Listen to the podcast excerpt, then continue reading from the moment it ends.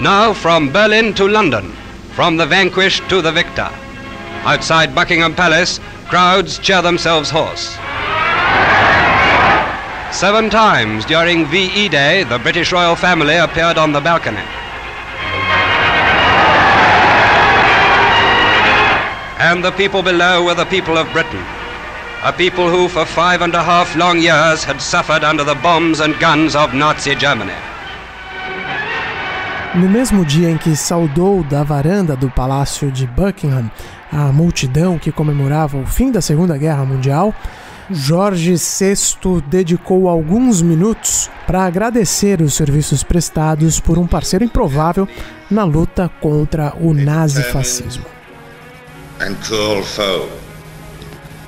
To this we shall turn with the utmost resolve and with all our resources.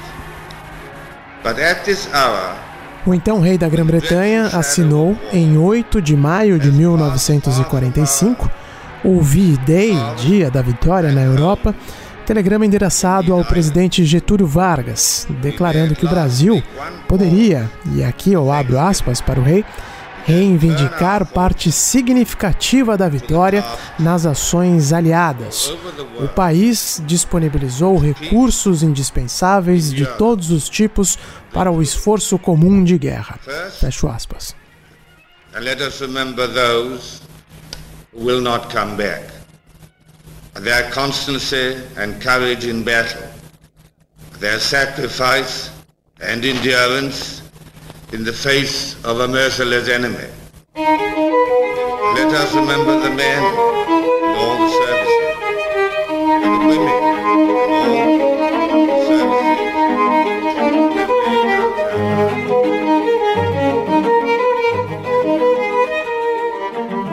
O monarca referia-se não apenas aos 25 mil homens e mulheres da Força Expedicionária Brasileira que combateram em solo italiano. Outra iniciativa também marcou a participação do único país sul-americano a enviar tropas para o confronto. Uma ação que aliou o gesto de solidariedade de artistas ainda pouco conhecidos na Europa às intenções de um governo que pretendia modernizar a imagem do país no cenário internacional.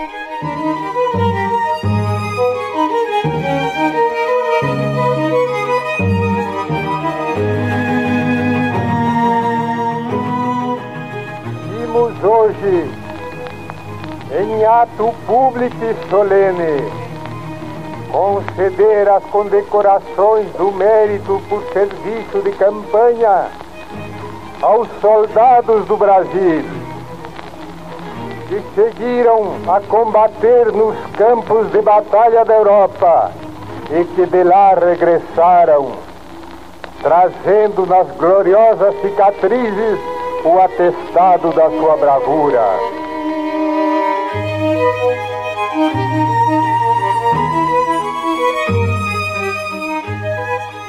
Eu sou Ulisses Neto e esse é o podcast Londres Real, um programa semanal gravado direto da capital britânica. O assunto deste episódio é a arte da diplomacia.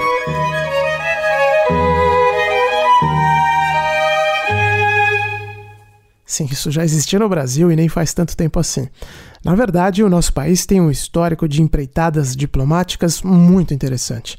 Desde o lendário Barão do Rio Branco, passando por Rui Barbosa, Oswaldo Aranha, Santiago Dantas, João Cabral de Melo Neto, até Celso Amorim.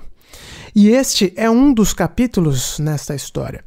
Antes de seguir, eu preciso ressaltar que essa reportagem foi originalmente produzida e publicada no jornal Valor Econômico em 2018. Na ocasião, eu estava pensando apenas no impresso, né? Então, o que significa isso? Que a qualidade de algumas vozes que vão fazer parte do programa hoje não estão no nível mais alto possível tecnicamente falando. Me desculpem por isso. Mas ainda assim, eu achei que valia a pena tirar essa da gaveta por conta do momento que vivemos e também pela relevância do tema, é claro. Como vocês sabem, a Europa comemora os 75 anos da derrota do nazismo neste mês de maio, uma efeméride importante que coincide com um período em que o Brasil tentava se projetar internacionalmente. E Londres acabou sendo palco para este movimento.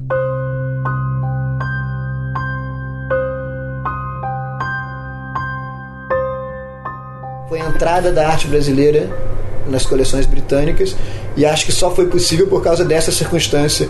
O Brasil eh, se beneficiou de um momento na, na guerra em que ele era estra crucialmente estratégico para os aliados e não me questiona se antes ou depois, imediatamente antes ou imediatamente depois, seria possível uma exposição desse porte entrar numa galeria tão prestigiosa. Acho que foi uma coisa muito circunstancial. Né?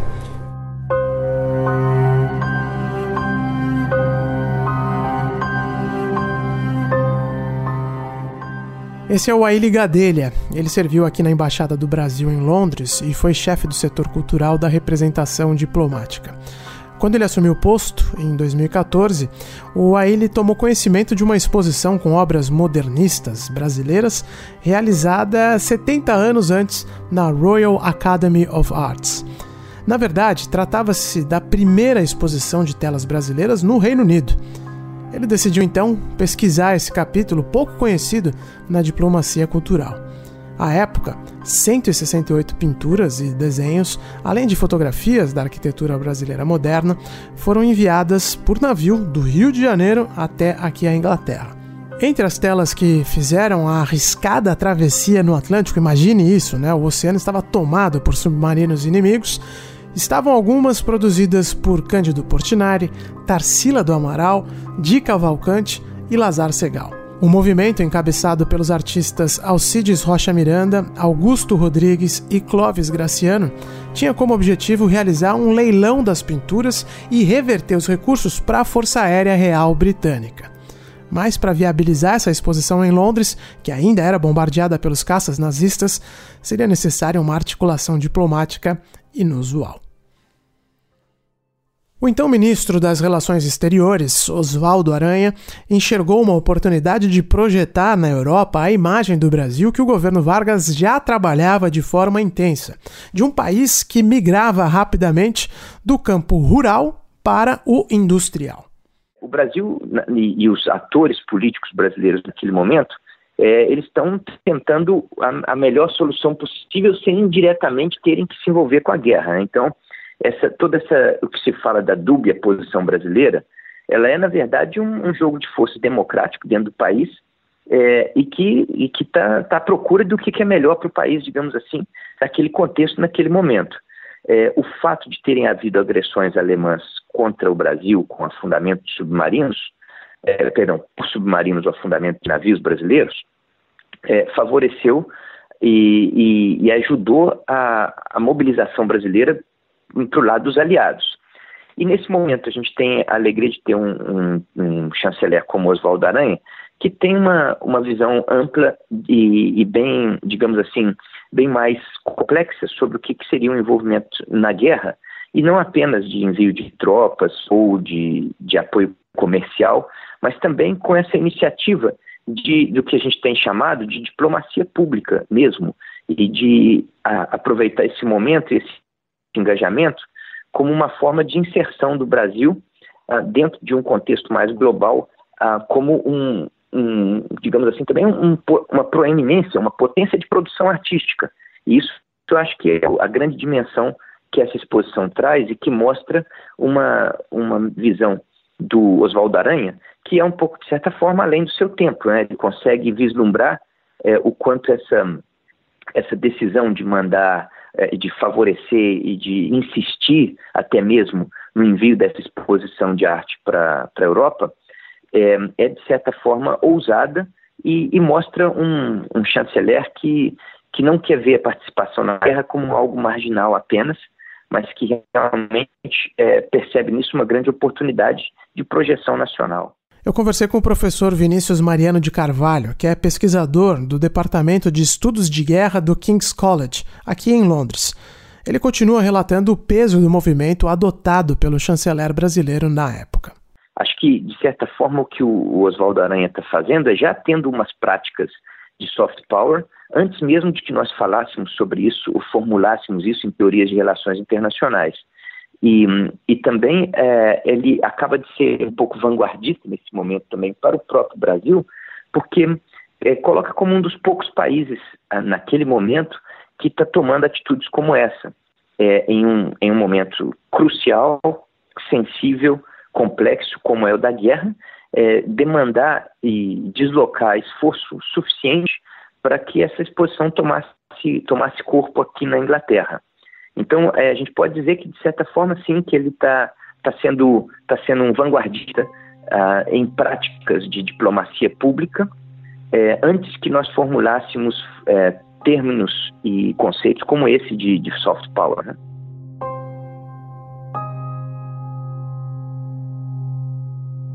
Agora, é claro que os britânicos também entenderam a manobra diplomática. E ainda que louvável, o gesto dos artistas brasileiros parecia inoportuno para o Reino Unido.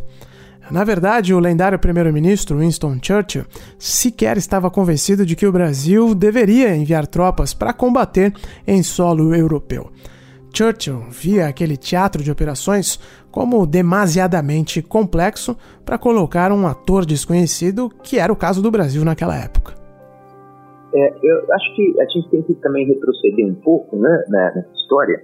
É, durante o período que o Brasil ainda não está efetivamente declarando guerra ao eixo, é, houve, uma, houve uma, uma situação um pouco é, controversa e desconfortável nas relações entre os dois países, quando um navio brasileiro, é, um navio, não brasileiro, perdão, mas um navio com carga de material bélico alemão é, se deslocava para o Brasil, é, numa compra já feita anteriormente à, à mesma, ao início da guerra, era uma, uma entrega de, de encomendas feitas pelo Brasil, esse, esse navio ele é, ele é aprisionado no Reino Unido para justamente, bom, é, estão levando material de guerra alemão para o Brasil. E isso seria visto um pouco como favorecer a economia alemã naquele momento. Né? É, então, esse, esse, esse desconforto diplomático gerado nisso, acho que contribui também né, nesse, no, no, contexto geral dessa desconfiança é, mútua é, principalmente no caso britânico com relação ao Brasil, enfim, é, a, o esforço diplomático americano para, para o envolvimento do Brasil na guerra, é, ele está um pouco longe da realidade britânica. E, e, os, e os, Estados, bom, os Estados Unidos via com muito bons olhos a participação brasileira, pensando na sua, na sua esfera de influências global após a guerra, é, enquanto o Reino Unido estava muito mais preocupado com as suas próprias ex-colônias, e colônias ainda até então, em alguns casos, é, e como, como envolver todo, todo esse, é, esse aparato dentro do, dentro do ambiente da guerra. Então, acho que não, não era preocupação do Reino Unido com um país que, de certa forma, estava fora de sua esfera de influência naquele, naquele momento da guerra. O que, como eu te disse, era diferente no caso do, dos Estados Unidos.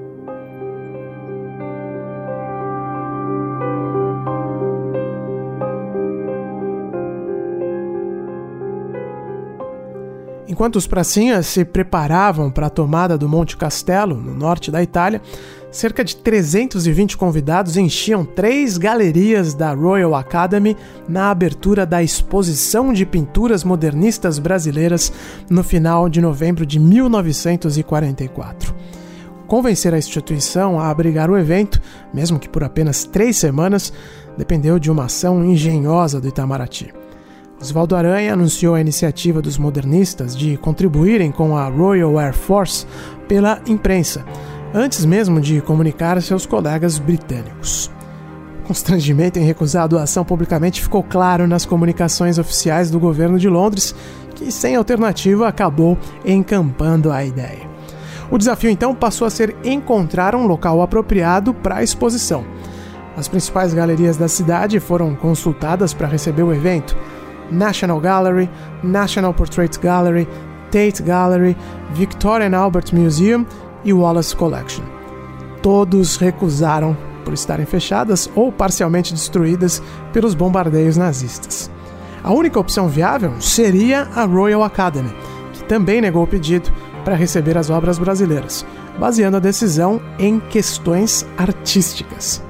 E aqui cabe um pouco de contexto.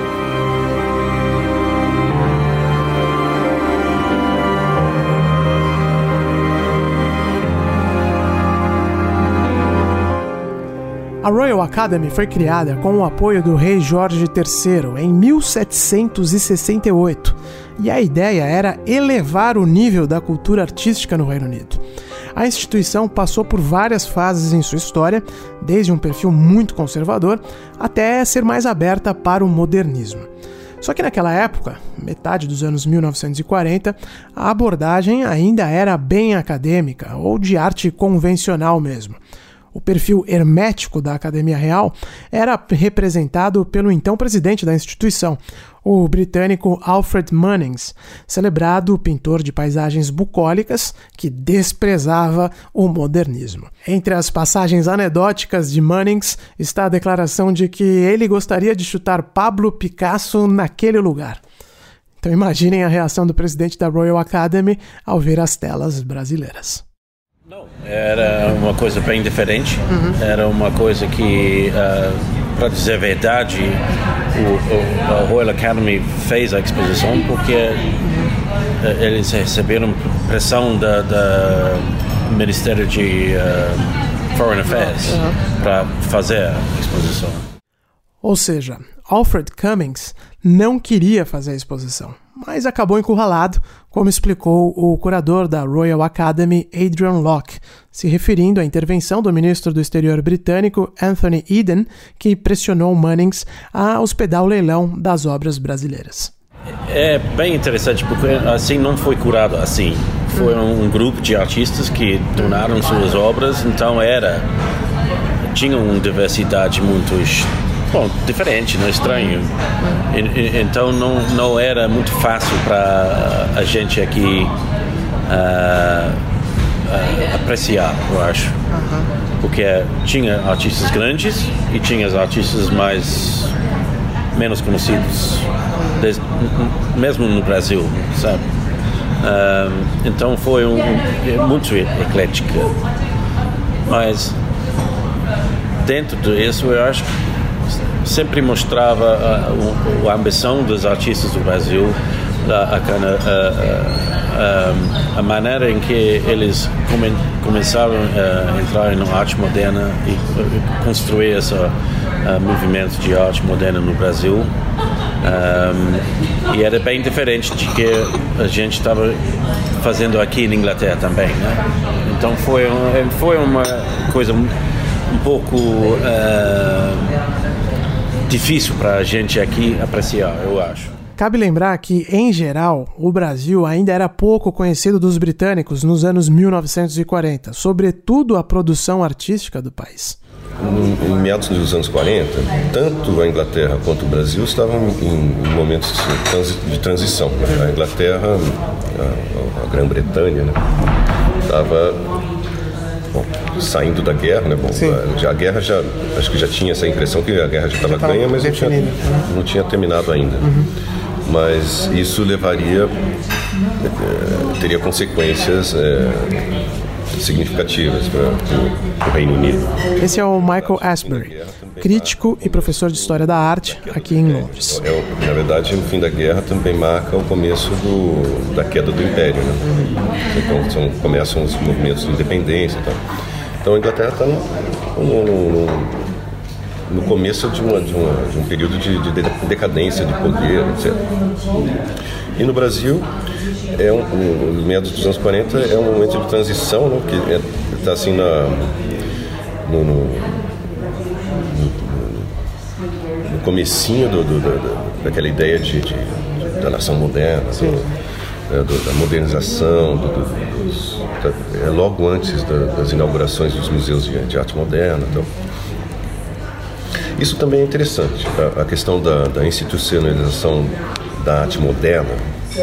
Uh, há uma, uma equivalência entre a, a, situação aqui e no Brasil. E aqui também não tinha museu de arte moderna.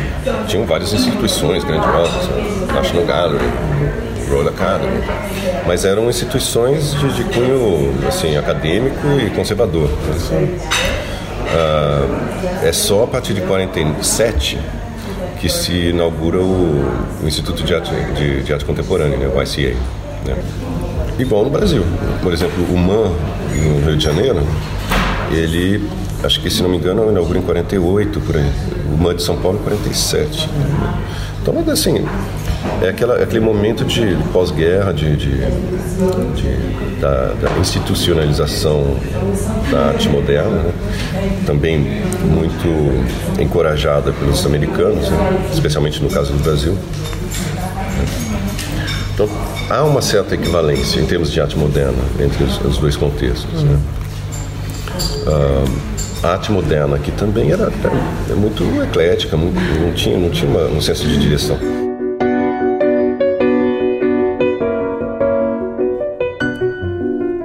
E esse estranhamento que a arte moderna causava por aqui, ainda mais a brasileira, fica evidente no prefácio do catálogo preparado para a exposição de 1944. O texto assinado pelo crítico Sacheverell Sitwell fala que, eu abro aspas, as influências na pintura brasileira vieram de exilados e de brasileiros que retornaram de Paris.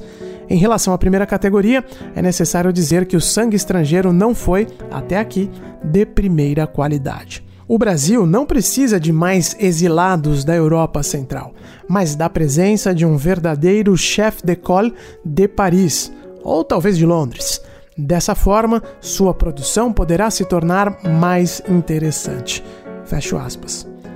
A Royal Academy fazia parte de uma elite conservadora muito ligada a essa ideia de Império Britânico. E é justamente dessa elite que selecionaram o autor do texto para o catálogo da exposição brasileira. Considerando a recusa da academia em receber obras modernistas, sobretudo de um país periférico, parece claro que a escolha para o artigo introdutório não foi um mero descuido. O texto do Sitwell ele, ele é patronizing, né? Uhum. paternalista. Sim. Uh, de uma forma totalmente injusta, porque você poderia olhar para as mesmas questões assim que ele acusa a arte brasileira aqui, poderia ser aplicadas a, a, ao contexto britânico também. Claro que tinham assim artistas importantes, né? inclusive com nos anos 30 e com a Alemanha ficando nazista, vários, vários é, artistas emigraram, primeiramente para a Inglaterra é, e depois para os Estados Unidos. Foi o caso do Mondrian, por exemplo, o Naum Gabor, uh, uh, até o, o, fundador do Bauhaus veio para cá primeiro, o Gropius. Né? E isso isso uh, mobilizou bastante uh, assim, a, a instalação de um, um sentido de arte moderna nesse país. Apesar das recusas e do catálogo pouco amigável às obras, a exposição teve repercussão positiva sim com até bastante cobertura na imprensa londrina, mesmo em tempos de guerra, que trouxeram, é claro, né, restrições severas para os jornais ingleses. Literalmente faltava papel, então conseguir um espaço em um jornal durante o período de guerra não era pouca coisa, não. Uma nota publicada no Daily Telegraph, na véspera da abertura da exposição, cita o espaço de honra reservado na imponente Lecture Room para as duas telas A Boba e Mulher e Crianças, ambas de 1940, de Cândido Portinari. Considerado com frequência o Picasso do Brasil, escreveu o Telegraph. Curiosamente, o texto do jornal chama atenção para os preços de ocasião das obras. Abro aspas de novo. Os Portinares são os mais caros da exposição, custando 250 libras, o equivalente a cerca de 45 mil reais no câmbio de 2018. No Brasil, Portinari conseguiria ao menos mil libras por um retrato. Fecho aspas. Mesmo com a dica, os galeristas britânicos perderam a oportunidade, como lembra o curador da Royal Academy, Adrian Locke. Foi uma oportunidade um, uh, perdido, né? Porque o Tate Gallery, outros podiam ter comprado Cavalcante, o Tarsila Amaral, coisas assim. Tinha esses artistas grandes e eles não, eles não apreciaram, apreciaram sim, a, sim. A, a, o valor, eu acho, do arte na época. E agora é muito difícil comprar um Tarsilo de Amaral, uma Cavalcante Portinari, coisas assim. É, os preços são muito altos né, para obras maestras assim. Segundo os levantamentos do diplomata a Ilha Gadelha, cerca de 100 mil pessoas, incluindo a Rainha Elizabeth, conhecida como Rainha Mãe, visitaram a exposição dos modernistas, que ainda percorreu outras sete galerias ao redor do Reino Unido antes de seguir para Amsterdã e Paris. Aproximadamente 80 obras foram vendidas né, durante essa turnê e o dinheiro, claro, acabou com a Força Aérea Britânica, como era a intenção inicial dos artistas brasileiros.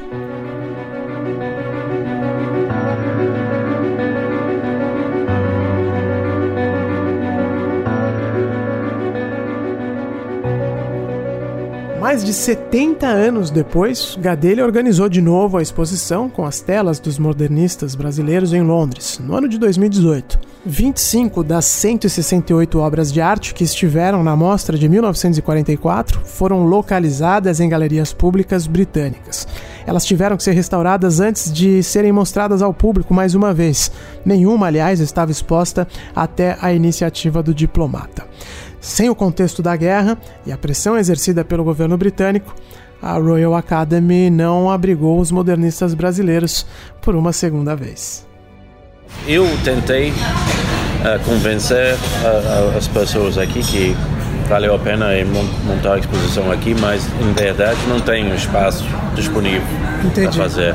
E não, eh, também não tem muito, não, tinha muito uh, notícias uh, o tempo para fazer. Mas do ponto de vista artístico, o senhor acha que seria possível uh, uh, organizar isso no Royal Academy hoje ou não? Olha, eu estou muito ligado para essa arte, o arte da sim, América sim. Latina ou outros, sim, sim, mas aqui ainda tem um, um pouco de reserva sobre, sabe, uhum. uh, montar exposições de arte da região. Eu, eu, gostaria de dizer que esse, essa atitude está mudando, mas é, eu acho que ainda o problema para nós é que somos uma instituição privada, Sim. então não tem uh, uh, uh, dinheiro do governo, é, exatamente. Então para nós cada exposição é um risco, sabe? Ah, então uhum. tem pessoas aqui que, que ainda estão um pouco assim tímido de, de montar exposições de arte que, não, que ainda não está muito bem uh, conhecido aqui.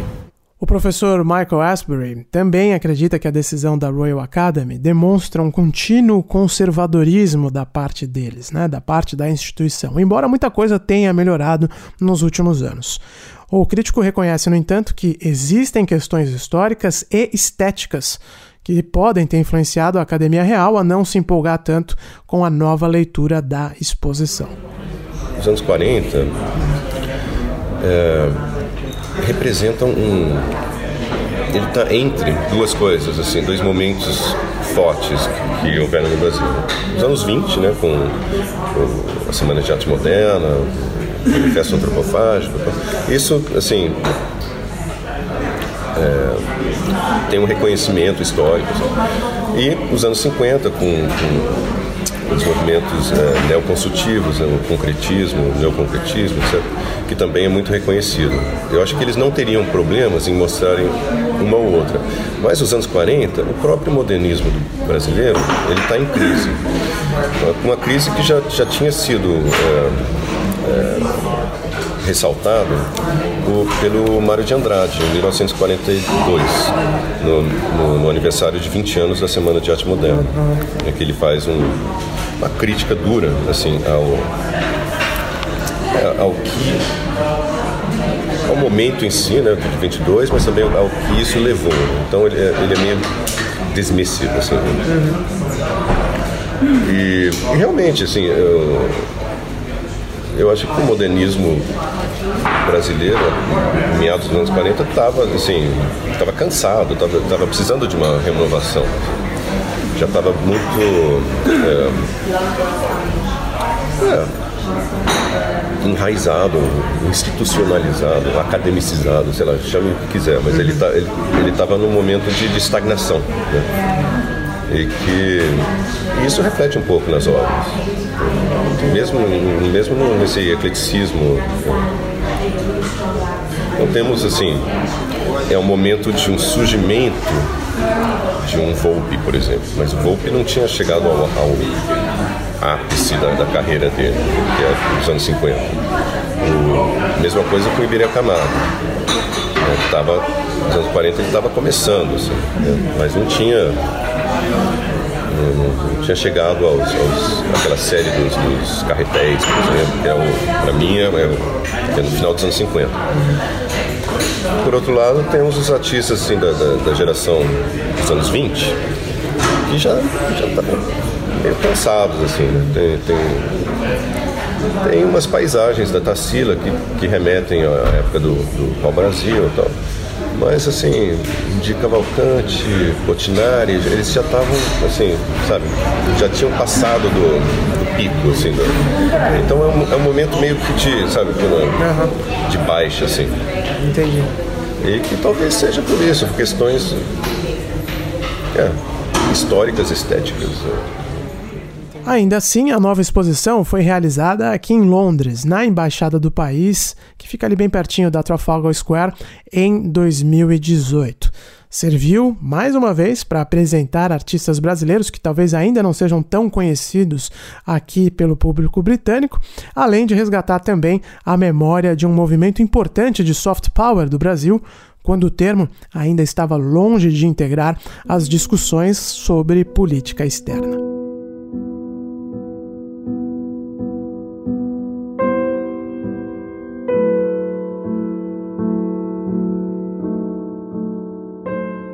Como eu falei no início do episódio, o Brasil tem uma trajetória importante e respeitada nas relações internacionais.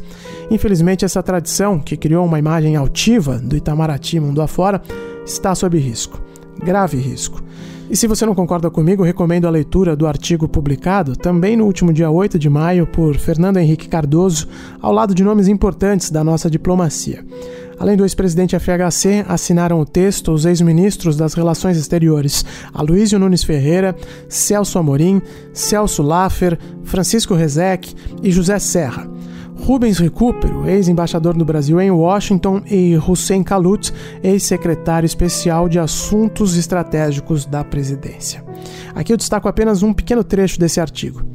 A diplomacia brasileira, reconhecida como força de moderação e equilíbrio a serviço da construção de consensos, converteu-se em coadjuvante subalterna do mais agressivo unilateralismo. A antidiplomacia atual afasta o país de seus objetivos estratégicos ao hostilizar nações essenciais para a própria implementação da agenda econômica do governo.